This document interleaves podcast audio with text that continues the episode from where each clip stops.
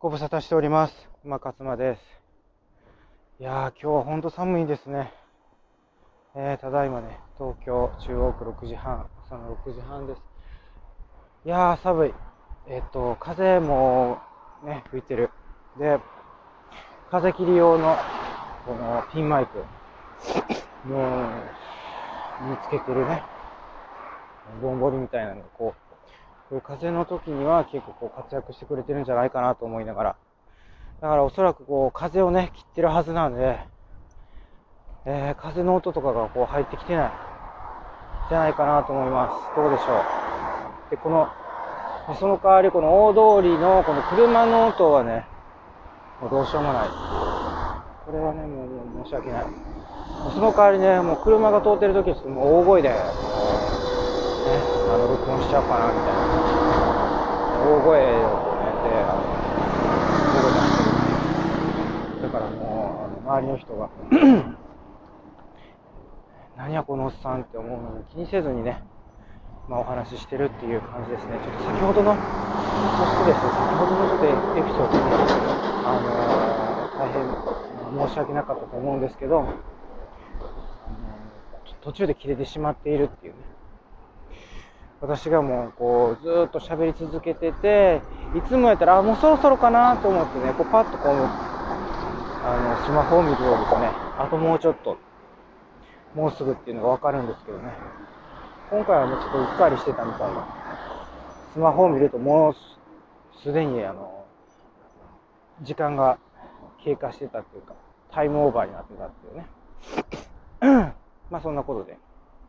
どこまでと取れてるかというのをちょっと確認せずに、まあお話ししてるんですけど、数値管理が大事っていうね、それは健康において、うん、まあ、ダイエットにおいてっていう感じですね。ということで、まあ、ね、ずっと、私も1年ぐらい、こう、やってるわけなんですね、そういうことをね。そういうことやってて、まあ、どんどん健康になっていって、それがやっぱりこう、現れてますよね。結果的に体重が適正体重で、体脂肪が適正体、適正な体脂肪の範囲の中に収まってきてるし、まあ、どんどんそれがね、良くなってるっていうことですね。あと、だからなんだろうな、その、変なもんっていうか、体に悪いもんをこう、もうほぼ口にしなくなったっていう。だから、体に悪いもんって言ってもその、ねあの、美味しいもん、たくさんありますやん。中にそらね、何が入ってるか分からへんようなもんのことなんですけど、まあだから甘いお菓子ですよね。うん、美味しい。今までよう食べてた。お菓子も食べてた。ね、菓子パンも食べてた。だから、やっぱりね、自分が、その、あれに似てるんですよね。あの、私はタバコもやめたんですね。タバコというか、もう電子タバコなんで、あの、火つけてね、ライターで火つけてっていうやつじゃないですよ。初めそれ、それやってましたけど、直近の2年ぐらい、2、3年ぐらいはずっと電子だったんですよね、アイコス。で、それで満足してたというか、1時間に1回ぐらいのペースでね、吸いに行ってました。もうしょっちゅう、ニコチン切れして。だからね、それをやめるじゃないですか。そしたら、吸ってる人見ると、あ、かわいそうって思うんですよ。で、菓子パンとか、ね、パスタとか、あとはハンバーガーとか、サンドイッチとか、そういうのも、もうほぼほぼですよ。だから100%ではないですけど、ほぼやめたわけですよ。まあ、パスタに関して言うと、全粒粉パスタを自分で家で作って食べてるっていう感じで、そのもう外でパスタ食べるとかまずないわけですね。まあ、だからそういうこう、外食されてる人を見るとですよ。いやーなんかちょっとこう、なんていうんですか、もう完全に自分がこう、卒業した側に今いるっていうふうに思ってますから、かわいそうと思うんですよ。あ、食べてはるわって。だからもう、その毒をね、体に入れてるっていう風にもうインプットされてるんですよ。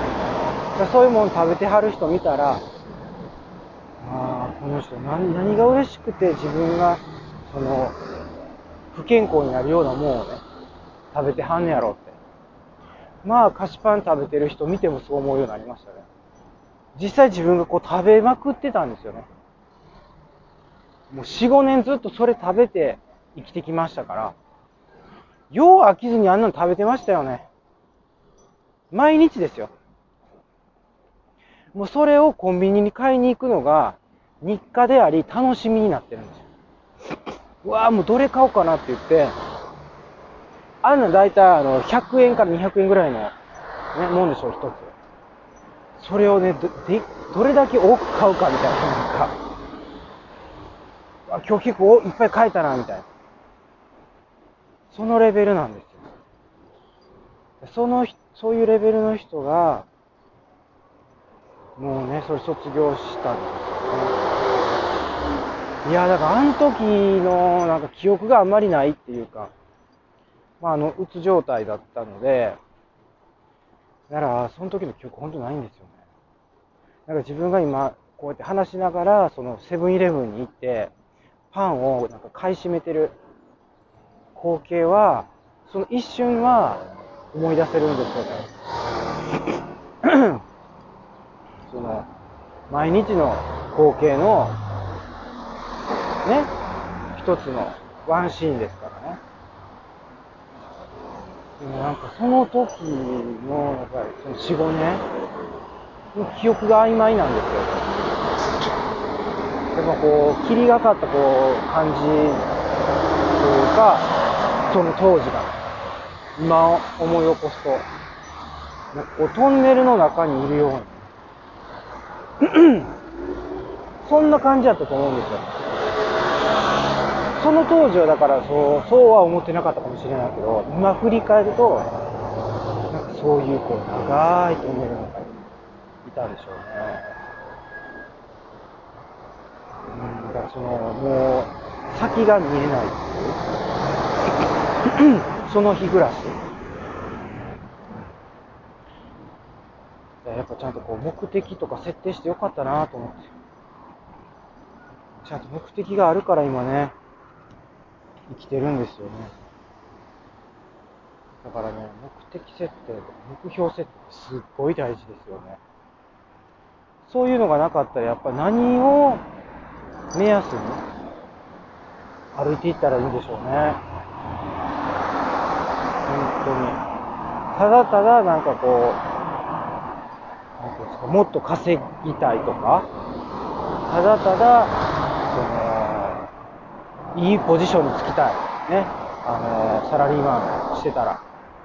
ね。とか、ね、昇格したいとか、そういうことでもね、だからそれ、なんで？ってそ、それが、その、ちゃんとこう答えが自分の中にあるかっていう、ないんですよね。とにかくこう、生き、生きないといけない。生きるために、無理やり仕事して、やらされてるみたいな。そういう人多いと思うんですよね。そういう私みたいな人。だからね、本当に、だからそう簡単なことじゃないですか。なんで仕事してんのって話ですよね。なんでその仕事してんのっていうのが言えない。その時にお金のためって言っちゃうんですよ。生活のためって言っちゃうんですよ。もうそういう人絶対にやばいなと私は思いますね。そういうことを言ってる人。いるんですよ。あの、だから普通にいますよね。だから私がそうやったし、あの、私のその今ね、見てるね、会社のね、会社員で見てるね、そのチームの中にもそういう人いますよ。それ、そういう人をどうやって気づかせて、どうやって変えていったらいいんやろみたいなのが、やっぱり私のこう、もうテーマになったんですよね、生きる。で、今それやってる。それを、だから同じようなことをダイエットでもやってるんですよ。ダイエットでもチーム作って、そのチームの中に、そういうのを入れてるんですよ。目的を必ず最初に持ってこう。もう一丁目一番地。そう。ダイエットとどう関係あんねんって思われるかもしれませんけど、終わりなんですよ。目的を設定して、目的を設定するから目標が設定できるっていう考え方です。目的と目標はセットで考えるっていう。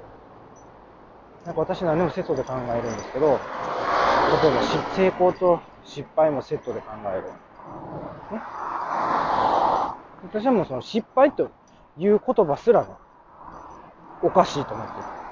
挑戦やと思ってますから。失敗と成功じゃなくて、実は挑戦と成功っていう。まあ、その話はまたね、あの、またっていうかまだいろいろ出てくると思いますけど、何回も。まあ、今日はその目的目標ですね。目的目標もセットで考えるっていう話、まだ多分ね、何回も出てくると思うんですよね。うん、それからその、目的のない目標は意味がないっていう、ね、これも名言ですね。私の中の名言ですね。意味ないですからね、本当に。そんなね、例えば数値だけね、何キロでね、体重何キロで体脂肪をもっと設定したところでね、なんでなんてなる？何がしたいのってなるんですよ。だから、そういう目標設定したっていつまで経っても解決しないんですよ。それがなんでなんかって、ちゃんと説明できないと。だね、やっぱりね、目標とか目的ってすごい大事なんだけど、ちゃんと設定するんだったら、それの意味、なんで？意味というか理由、うん、それがちゃんと説明できたら、絶対にそれは達成できると思う。